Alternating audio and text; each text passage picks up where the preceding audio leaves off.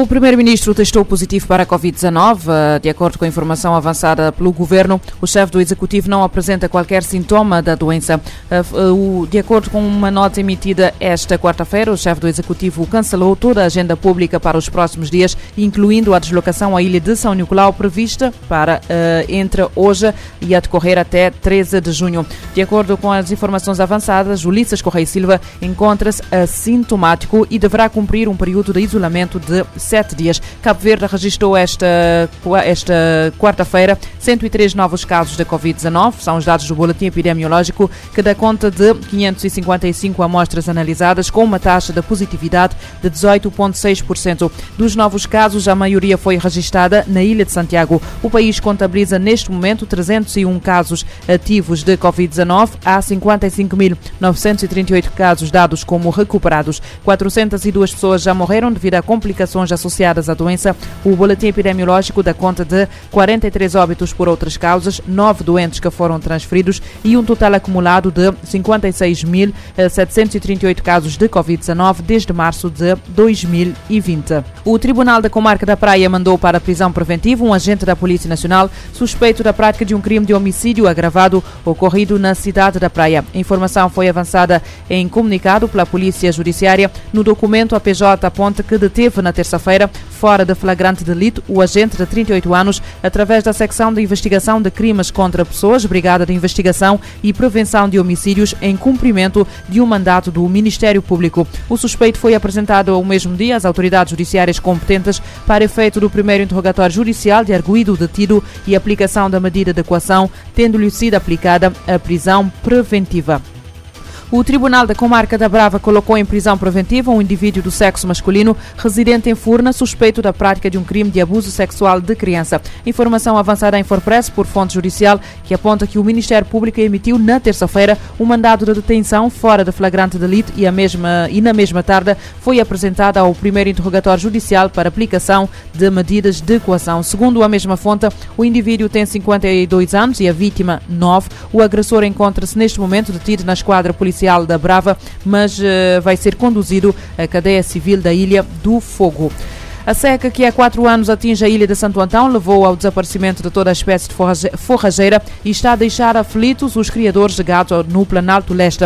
A constatação é do líder da Associação Comunitária Luz Viva de Lagoa, no Planalto Leste, Aristides Moraes, que aponta que, apesar do programa de bonificação da ração por parte do governo em 30%, os criadores de gado, sobretudo em Lagoa e arredores, estão a braços para salvarem os seus animais. Aristides Moraes avisa que há criadores que estão a enfrentar dificuldades muitas para salvarem o seu gado e para garantir o rendimento familiar, apontando que estes quatro anos de seca está a ter efeitos extremamente negativos e graves na atividade pecuária na zona. Mesmo com a bonificação de ração e com o apoio das câmaras municipais no transporte da ração, os criadores têm problemas na aquisição do alimento para os seus animais que dificilmente poderão resistir a mais um ano de seca. A África subsaariana tem 48% das mortes atribuídas a grupos terroristas no mundo. O secretário-geral das Nações Unidas aponta Moçambique entre os países que viviam em paz e agora enfrenta o problema. A região africana registra um aumento de ações de grupos como Al-Qaeda, Daesh e afiliados. As Nações Unidas acolhem esta quarta-feira uma reunião do Pacto Global da ONU de Coordenação contra o Terrorismo. O secretário-geral chamou a atenção para a alta de mortes na África subsaariana, onde se registraram 48% do total de vítimas fatais de grupos terroristas no ano passado. Sobre o aumento da ameaça na região, António Guterres citou o crescimento de grupos como Al-Qaeda, Daesh e afiliados.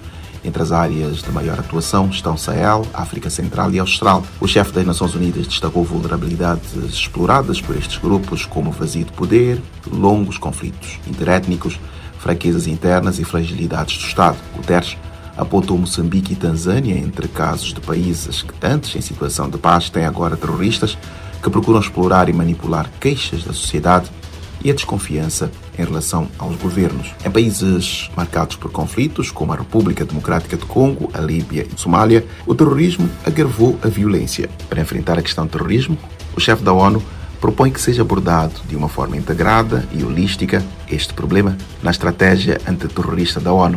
Entre as sugestões estão investimento em áreas como saúde, educação, proteção, igualdade de género e sistemas de justiça acessíveis a todos. Da ONU News em Nova York, Eleutério Guevara. O secretário-geral das Nações Unidas chamou a atenção para o aumento de mortes na África subsaariana, onde ocorrem 48% do total global de vítimas fatais de grupos eh, terroristas, número que foi eh, registrado no ano passado. Cerca de 2 mil, eh, de 2 mil pessoas foram retiradas entre a noite da quarta-feira e hoje, devido a um incêndio na província de Málaga, na região espanhola de Andaluzia, onde 10 mil hectares foram destruídos pelas chamas em 2021. Segundo as autoridades locais, o incêndio começou na tarde de quarta-feira em Sierra Bermeja, eh, quando uma forte onda de calor atinge eh, quando uma forte onda de calor atinge Espanha, com picos acima de 40 graus esperados para a região de Andaluzia, no sul. De acordo com as autoridades andaluzas, cerca de 500 bombeiros e membros da unidade militar de emergência foram mobilizados para apagar o fogo, descrito como poderoso e complicado de controlar devido ao vento e ao terreno acidentado de difícil acesso. Em setembro passado, a região da Sierra enfrentou durante uma semana um forte incêndio que devastou quase 10 mil hectares de floresta e causou um morto, um bombeiro de 44 anos. Pelo menos 23 homens pertencentes a uma comunidade de traficantes de sucatas foram executados por alegados terroristas na, na terça-feira no nordeste da Nigéria. A informação é avançada pelas milícias locais, eh, militantes suspeitos de eh, pertencerem ao grupo do Estado Islâmico na África Ocidental sequestraram as vítimas que integravam um grupo de cerca de 50 sucateiros que se dirigiam à aldeia de Magdala, no distrito de Dikwa, a leste do estado de Borno, a cerca de 20 quilómetros da cidade que faz fronteira com o Chad.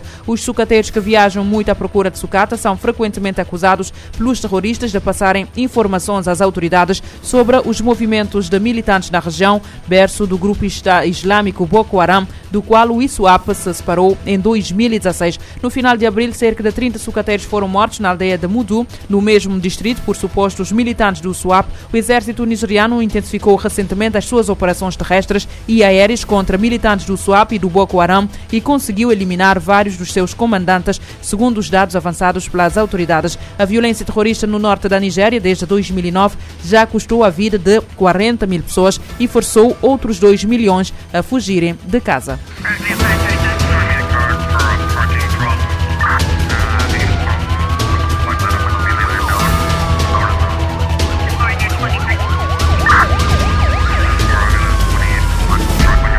Este programa está disponível em formato podcast no Spotify e em radiomorabeza.cv.